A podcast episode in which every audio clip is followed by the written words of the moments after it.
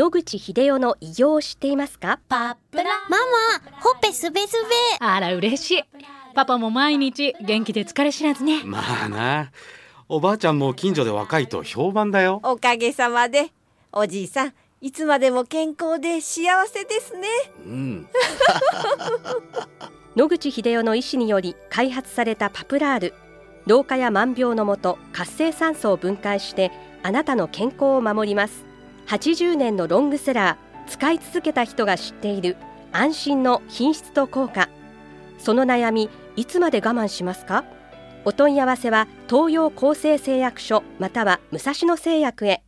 白川先生おはようございます。おはようございます。今週もお話をどうぞよろしくお願いいはい、よろしくお願たします,、いします。今日は、はい。がんの標準治療と呼ばれているものについて教はい。えていただきたいんですが、まず一般的にどういうことを指すのか教えていただけますでしょうか、皆さん自分でお腹が調子悪いとか胸がなんかしこりがあるとかそういうもしかしたらがんかもしれないという疑いがあって病院に参ります。それで検査をしますね。でその後、まあ、何々がんというふうに診断がついたと。では治療の話をしましょうという時に使われる言葉ですそれで今日本ではがんと決まりましたら保険の適用される3つの、まあ、カテゴリーがあるわけですね一つは手術、もう一つは放射線、もう一つは抗がん剤ですね。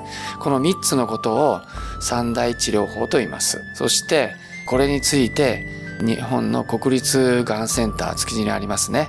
そこが決めた治療のプロトコールがあるわけですね。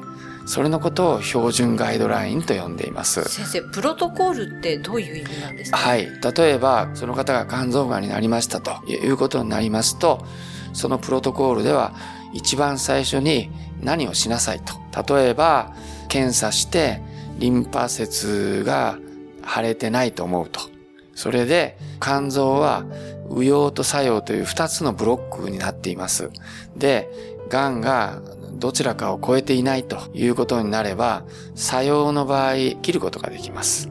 したがって、まず左の作用っていう部分に癌があって孤立してて周りのリンパ節も腫れてないってことになれば手術で取り去れるってことで真っ先にやるべきことは左の、まあ、その肝臓を切って癌があるところを取りなさいというのが第一選択と言いますけども、はい一番目にやりなさいっていうことですね。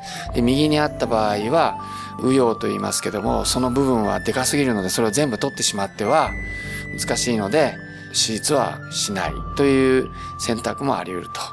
手術小さければ、その部分だけあの取り出すってことも可能であって、それは何センチ以上であればどうだっていう、まあ、基準ができてくるわけですね。それから、それがダメだった場合は、ラジオ波といって、非常に強い周波数が出すもので、癌細胞の塊を破壊するということです。そのためには、例えば、肝臓に何個塊があるかというので、何個以上の場合は、うまくいかないからやめなさいと。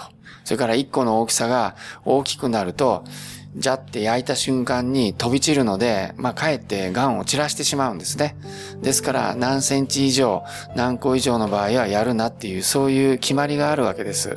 で、それが全国の病院に国立がんセンターから通達みたいな形であって、この順番で物事を決めていってくださいという、そういうのをプロトコールと言います。はいで、えーそこに書いてある、これが望ましいというのをガイドラインと言ってるわけですね。はい。はい、それは守らなければいけないものなんでしょうか？はい。私が、あの、医者になった30年ぐらい前は、医者は自由裁量権っていうのがございまして、自分で治療法を決定する権利があるんですね。ですから、はっきり言ってバランバランにやってたわけです。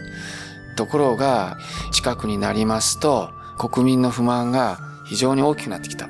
それは、要するに、うまく治療がいってない、助からないってことですね。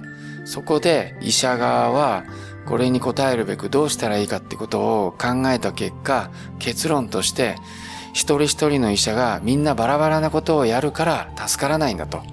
で、一番助かる可能性のある治療法に何が何でも全員統一すべきであるということで、数年前からこういう三大治療法の中でやり方を徹底的にデータベースということで選択した結果、この通りにしなさいという締め付けですね。それが行われて、それが徹底されてきつつあると。従いまして、ある癌であれば、札幌であろうが東京であろうが大阪であろうが、ほぼ同じことをすると。保険の適用ですので、ほぼ同じ値段になりますと。いうことに徹底することによって国民が癌が治らないということに対する不満を解消したいということでむしろこれを推し進めてるわけです。したって、これからはみ出たことをしようとすることは、ほぼ大きい病院とか、それなりの規模の病院ではまず無理です。無理ということなんですね。そうですね。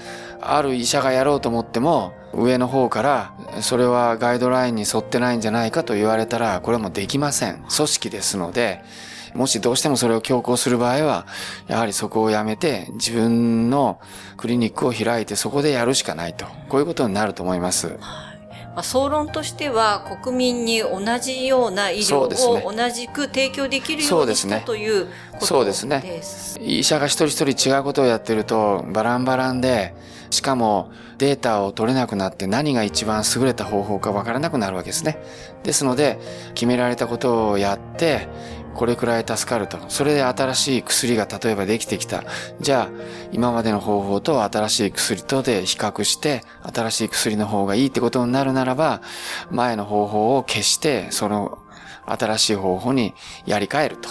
そういう形で、まあ、統一するということを一生懸命やるようになったわけです。はいそのガイドラインの中身も日清原法で変わってるんですか？そうですね。新しい治療法をいろんな大学のいろんな先生が工夫して変えておりますし、基礎の医学の先生の研究の結果、新しい薬が開発されたりしますので、そういう形で数ヶ月単位で変わるってことはないですけど、年単位で変わっていくことは十分あります。はい。かりました。先生、またこのお話、はい、来週もお願いいたします。はい、わかりました。お話の相手は FM 西東京の飯島千尋でした。日々進化するがん治療。免疫療法とか遺伝子療法とかって受けられるんです諦めない。独自の治療法を提案。難病って言われてるんです一人一人に合わせた希望の治療を。銀座に誕生。末期がん専門遺伝子免疫クリニック。お問い合わせご予約は03-3538-3566